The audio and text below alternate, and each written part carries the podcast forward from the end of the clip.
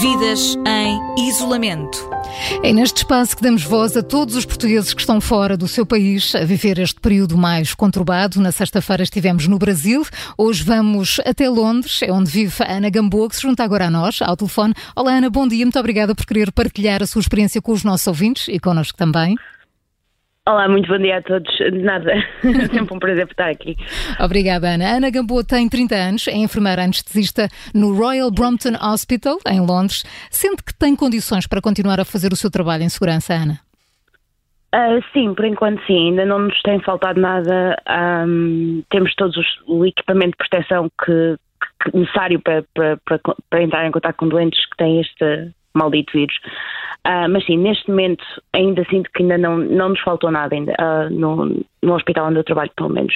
Sei que não é a realidade de outros hospitais aqui em Inglaterra, mas pelo menos não, onde eu estou ainda não nos faltou nada. E, e, tem, tem as condições todas. Uh, Ana, uh, o Reino Unido não foi efetivamente os primeiros países a aderir a fortes medidas de contenção como aquelas que, uh, que Portugal começou a viver muito antes. Parece-lhe que há um antes e um depois com o internamento do Primeiro-Ministro. Houve, uma, houve aqui algum clique ou não foi importante esse, esse momento?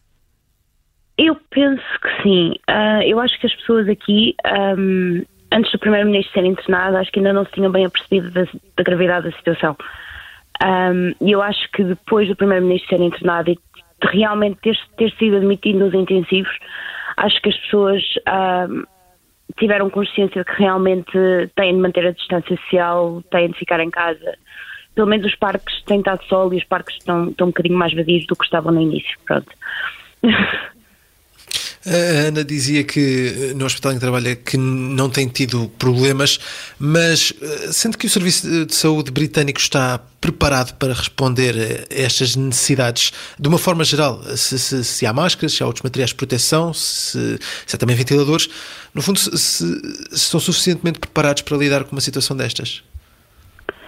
Um, assim, eu não, não conheço a realidade de todos os hospitais em Inglaterra, como é óbvio. Uh, onde eu já trabalhei, que foi em Oxford, e agora mudei-me para Londres, por enquanto ainda não senti falta de nada. E hum, uma coisa que o Reino Unido tem é, muitas vezes uma pessoa pensa, ah, não temos material, mas comparado com outras situações, se calhar temos material.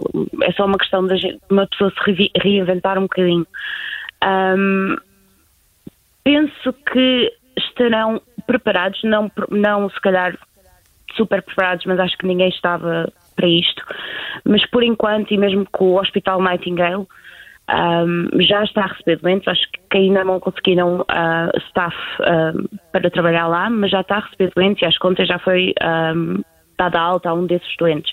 Portanto, acho que estão a desenvolver todos, todos os, tudo o que podem, estão a fazer tudo o que podem para para ter, para prestar os melhores cuidados, que é o que eles aqui um, normalmente fazem.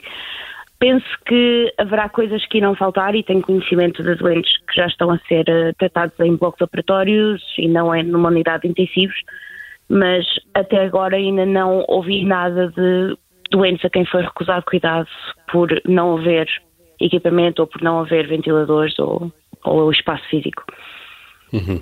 A Ana Gamboa está, em Inglaterra há mais de seis anos. Uh, os enfermeiros portugueses são, são muito uh, reconhecidos uh, por aí. E diga uma coisa, nota alguma diferença desde que o Primeiro-Ministro fez referência a um enfermeiro português, Luís Pitarma, que esteve com ele, esteve a tratar dele agora na, na, na ao hospital de Boris Johnson? Uh, não notei diferença nenhuma. Uh, eu acho que, que, como disse, os enfermeiros portugueses aqui já são uh, bastante bem vistos, por assim dizer. Um, não notei diferença nenhuma. Acho que as pessoas. Um, acho que notei algum sarcasmo em algumas pessoas a falar o facto, pelo facto do Primeiro-Ministro ter referido dois enfermeiros um, que não são ingleses, com, com, toda a história do Brexit, mas a nível de, de tratamento especial não notei nada. Um, foi bonito, achei que foi bonito por parte do Primeiro-Ministro ter feito uma referência a todos os enfermeiros do Serviço Nacional de Saúde primeiro e depois ter feito aquele um, a referir a nível pessoal como ele se sentiu e achei que isso foi bastante bonito e que, que anima toda a gente aqui que trabalha. Ana Gamboa, em direto de Londres. Ana, muito obrigada pelo seu testemunho, por ter estado em direto connosco a partilhar a sua história. Corra tudo bem por aí. Muito obrigada. Obrigada, Ana. Amanhã vamos até Montreux, na Suíça, conhecer a história da fisioterapeuta Raquel Guerreiro, que não está de quarentena, até porque trabalha num hospital. Amanhã conhecemos juntos todos os pormenores. Gostávamos que partilhasse também as suas histórias ou de familiares, de conhecidos seus que estejam a passar por situações semelhantes. Entre em contacto connosco. O número é o de sempre, 913 961 556. 913 961 556. Vidas em isolamento.